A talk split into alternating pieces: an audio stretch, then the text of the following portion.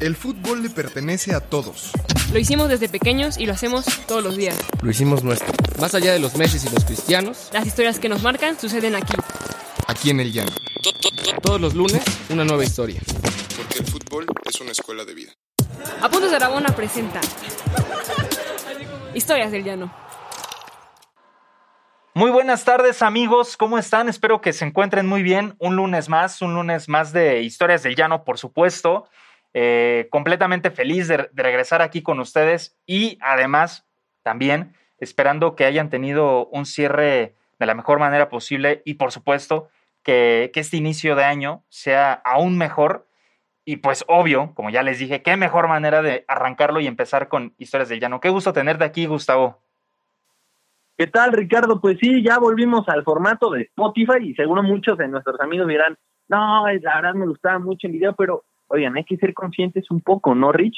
De la, de la situación del semáforo rojo. Entonces, pues sí ha sido muy complicado estar viéndonos, ¿no? Por, por el tema de producción y para no Exacto. poner a nadie en riesgo, mejor volvemos un par de un par de partidos, Sí, ¿no? un- Rich? una Volvemos distancia, ¿no? Una distancia por algunas jornadas, vamos a decirlo así. Exactamente. Y seguramente ya vamos a adaptar para que eh, también estemos en, en el mismo en el mismo canal de micrófonos y demás, ¿no, Rich? Entonces, pues bienvenidos a todos en esta nueva temporada, en este nuevo 2021. Espero que todos estén muy bien en casa porque pues la situación aquí no está nada Sí, fácil. no, está nada sencillo, pero qué mejor manera que estarnos acompañando, ¿no? Como esto, que al final pues, somos un gran equipo, una gran familia aquí en Apuntes de Rabona y obviamente en, en Historias del Llano. Y bueno, eh, pues hoy traemos, híjole, la verdad es que traemos un invitadazo de lujo, como, bueno, yo sé que cada semana decimos eso, Gus, pero pues es que es la realidad, ¿no?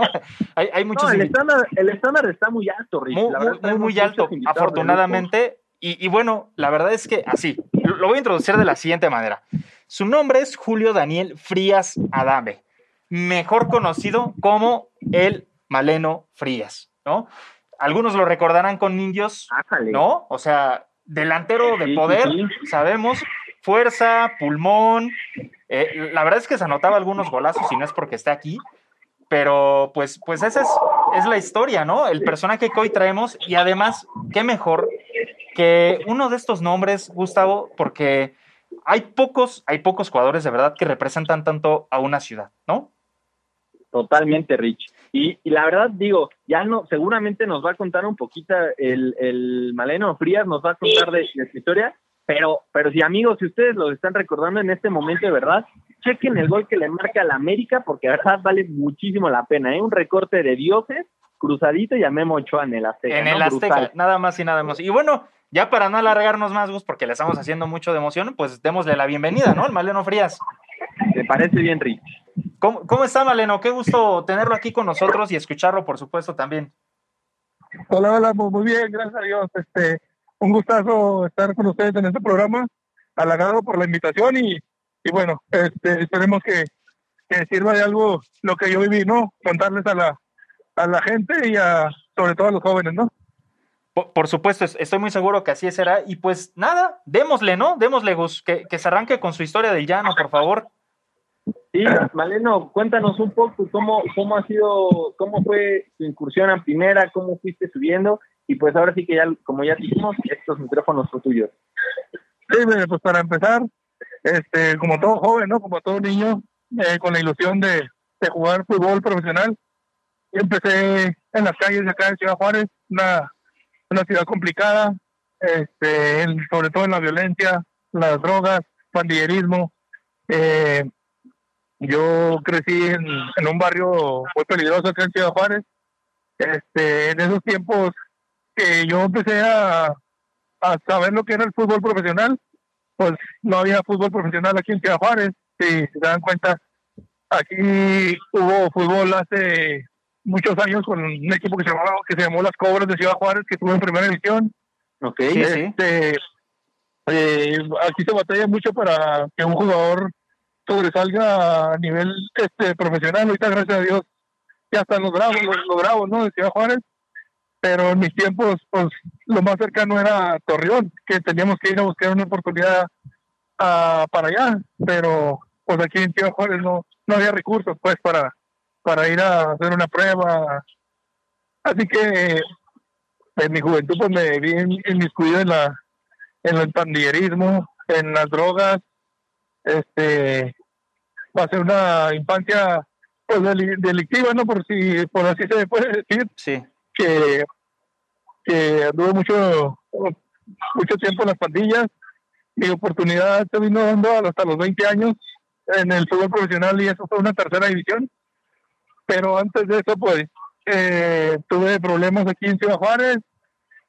Ahora me tuve que brincar a Estados Unidos como mojado a los a los 10 y, ¿qué fue? 18 años.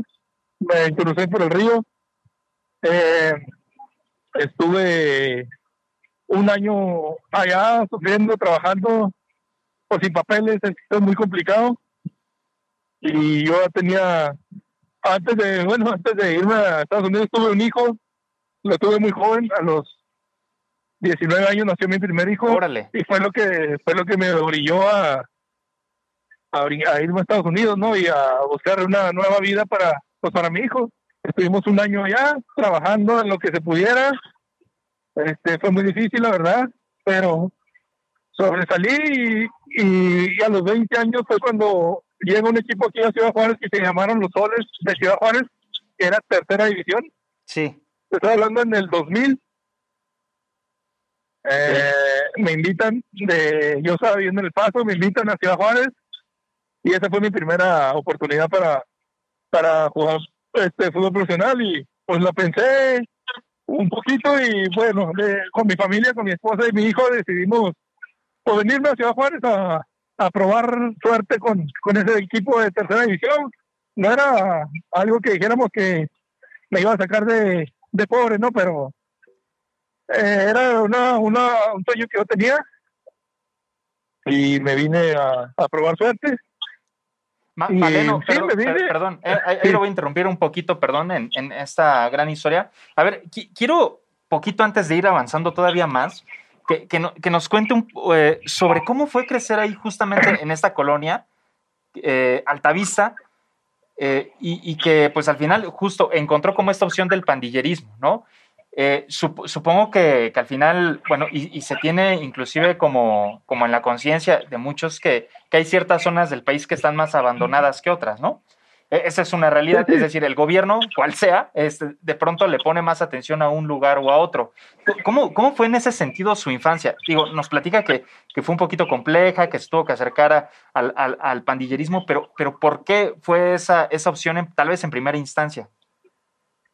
Es que aquí en Ciudad Juárez en esos tiempos, bueno, de mi juventud, eh, era, era algo normal que que en cada colonia los jóvenes de esa colonia hicieran su propia pandilla, su propio grupo, ¿me entiendes? Para defender supuestamente su, su territorio. Okay. Es lo que se manejaba aquí en Ciudad Juárez en esos tiempos.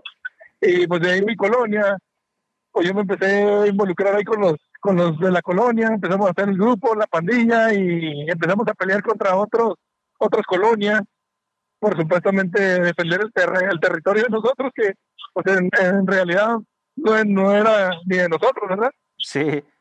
Pero era como se, se disputaban aquí las colonias y uno no podía pasar a otra colonia si, sin que te dijeran algo los de la otra colonia y, era pleito, era pleito de, de pleito de diario con, con otras colonias. Oye, Estaba muy complicado. Yo, yo, yo aquí le quiero preguntar, ya pasó la, la, ahora sí que esta parte de la infancia y luego comentó que, tuvo que ir a Estados Unidos, ¿no? De, mojado prácticamente. ¿Cómo, ¿Cómo fue esa experiencia? Y yo me fui, me crucé el río, me brinqué por el río. Este, digo, empecé a buscar trabajo en lo que fuera, trabajé en techero, trabajé de la construcción. Eh, fue un año muy complicado, pero digo, son aprendizajes que, que a lo mejor me forjó sí. para poder llegar a ser futbolista profesional.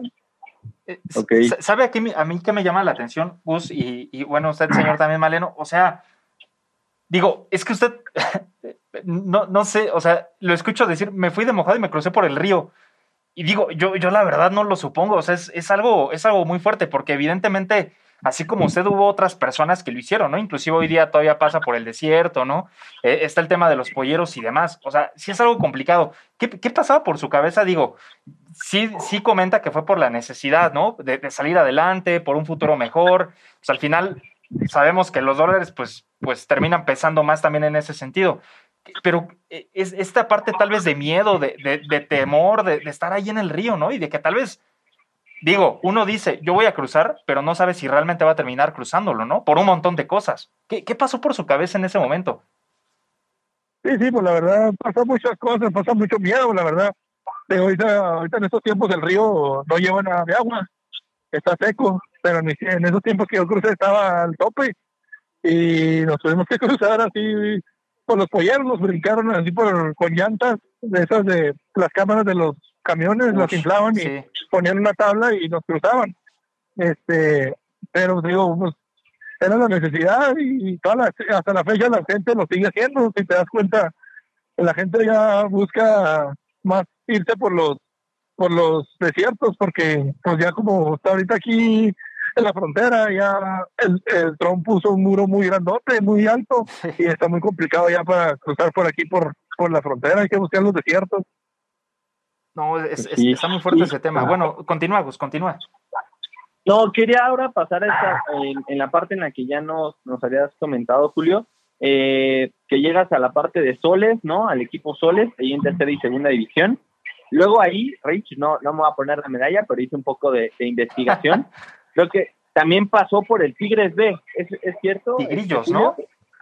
Sí, primero, digo, primero fue Soles, tuve en tercera división, la verdad, me fue súper bien el primer torneo que yo llego a, a Ciudad Juárez, que me preparo y, y empieza el torneo, este, meto 20 goles en la primera vuelta. Uf, órale, ok. En, en, en, en seis meses, en lo que es un torneo, metí, no, fue, en ese tiempo eran dos vueltas, creo, dos vueltas de, un torneo en tercera división y metí 20 goles en la primera vuelta.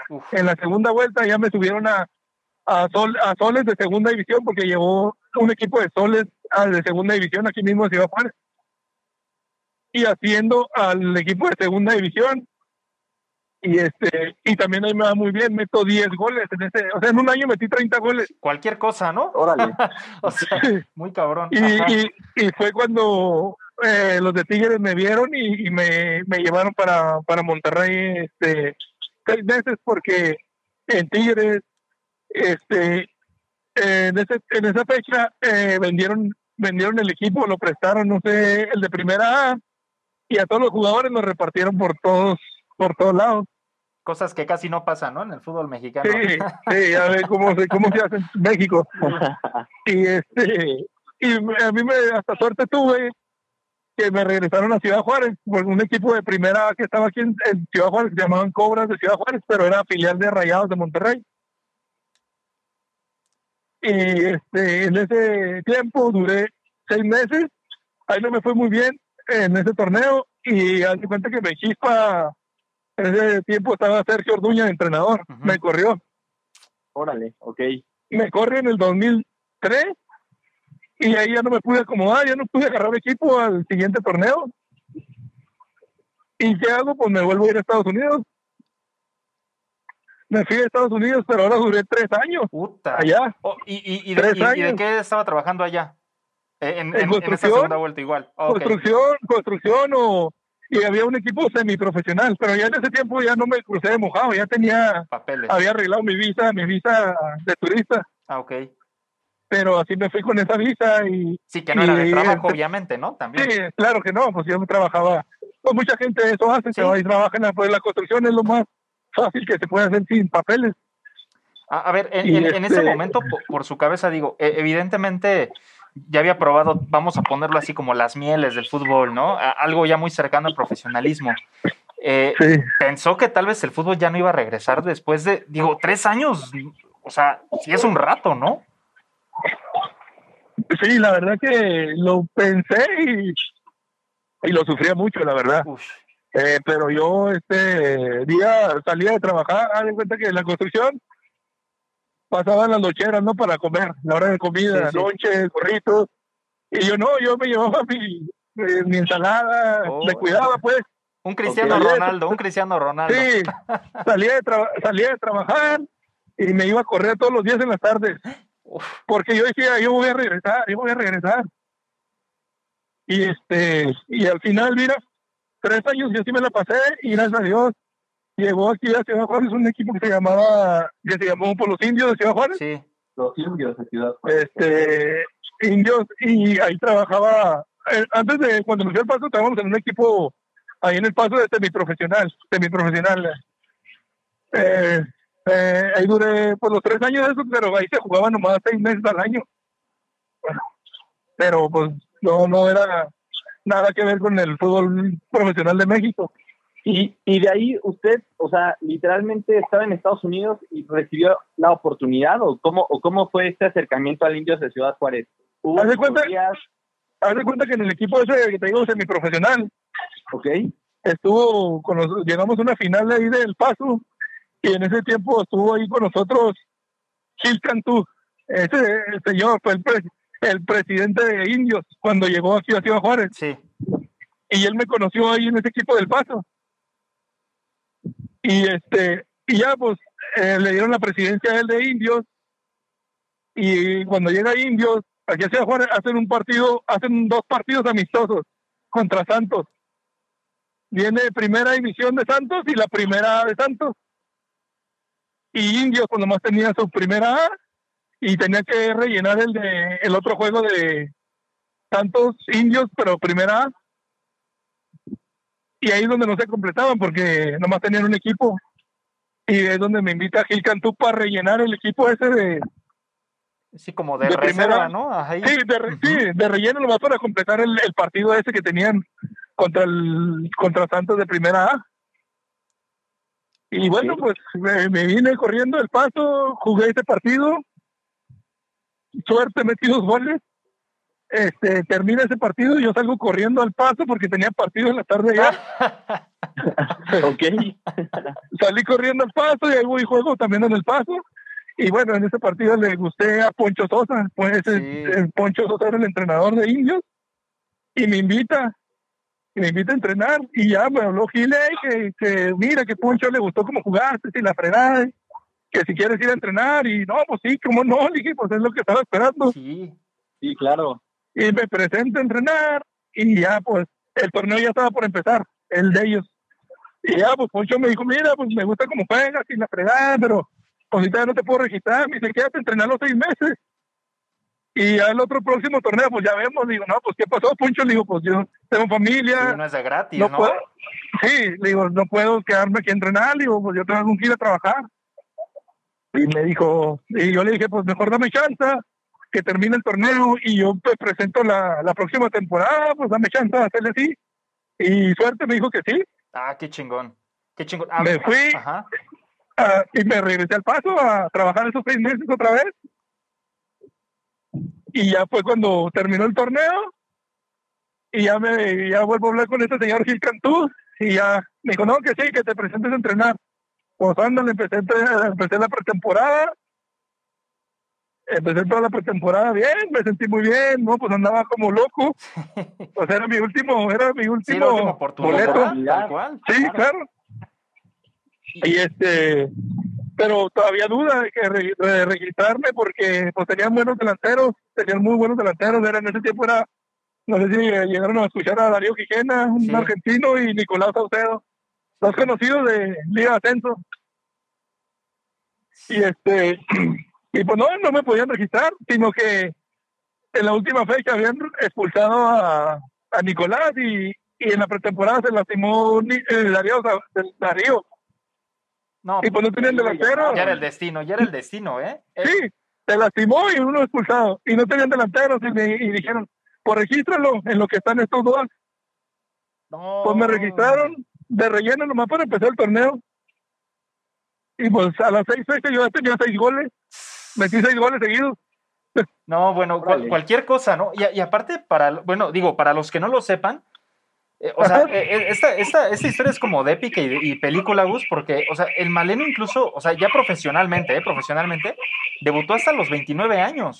A los 29 O sea, años debuté en primera edición. Sí, pero por lo que escucho, o sea, las ganas, el hambre, la, chinga, ¿no? Y, a ver, a ver, yo, yo quiero que usted me conteste esa pregunta porque, o sea, sí, sí me surge la duda muy cañona. Eh, es primer juego profesional, ¿eh? Primer juego profesional, ya, ya de la liga como tal, la liga establecida, no pretemporada ni. No. ¿Qué, qué, qué pasó por su cabeza? ¿Qué sintió en su corazón? ¿Qué, o sea, ¿cuál, fue la respuesta en ese momento? ¿No, no sé, ganas de llorar, ganas de gritar, ganas de, dar todo lo que, pues obviamente había querido demostrar durante mucho tiempo. El primer partido que yo regreso con los indios, que fue el 15 Juárez, me tocó este, meter el primer gol y no, olvídate, fue algo que, que hasta la fecha, pues la verdad ni uno se lo cree, cómo pasaron las cosas.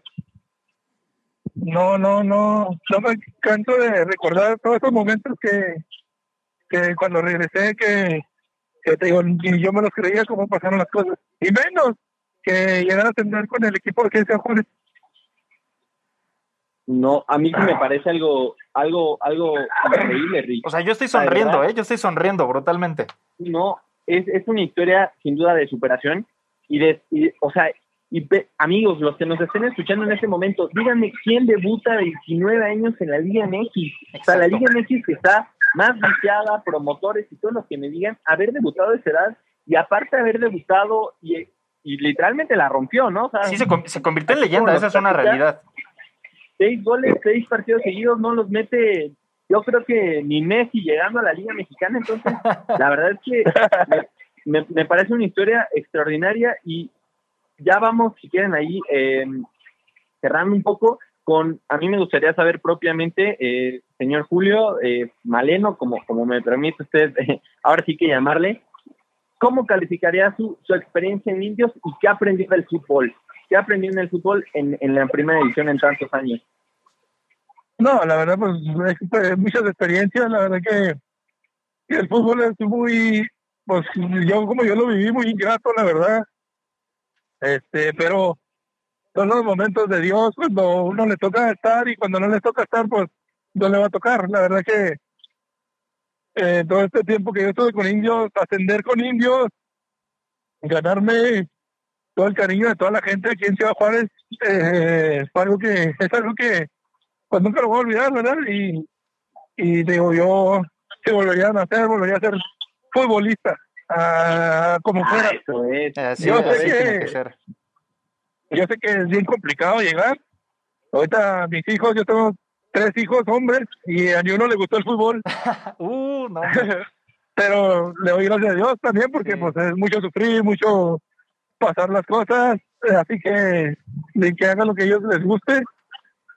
Y, y, bueno, digo, ahorita ya el fútbol para mí, para volver a algo profesional como entrenador o algo así, la verdad yo no, no me, no me gustaría, no, bueno, no me gusta ser entrenador ni quisiera hacerlo por, por lo complejo que es para agarrar un, un lugar en el fútbol. Como decía Gus, para, para ir finalizando, eh, ¿cuál es la actualidad del Maleno, no? Porque muchas veces nos encontramos, ¿qué habrá sido de este jugador, no? ¿Cuáles son sus proyectos? No sé si por ahí tal vez alguna escuela, eh, contar esta historia justamente a, otros jóvenes de ahí de Ciudad Juárez, porque sabemos que las cosas de pronto no han mejorado, no solamente ahí, ¿no? Sino en muchos sitios y, y, cómo, cómo, a partir del balón, cómo justamente buscando sus, sus, sueños y sus pasiones, podrían, digo, ustedes el caso claro, ¿no? El pandillerismo, drogadicción, por ahí algunas otras cosas. ¿Qué, qué, en qué está ahorita? Sí, mira, eh, otra cosita que me pasó decir es que a lo mejor yo fui profesional sí. o me tocó ser profesional, ¿verdad? Porque pues, yo vengo de familia, tuve dos tíos profesionales, un tío profesional y un medio hermano que es profesional, pero ellos fueron en el béisbol. Ah, ok.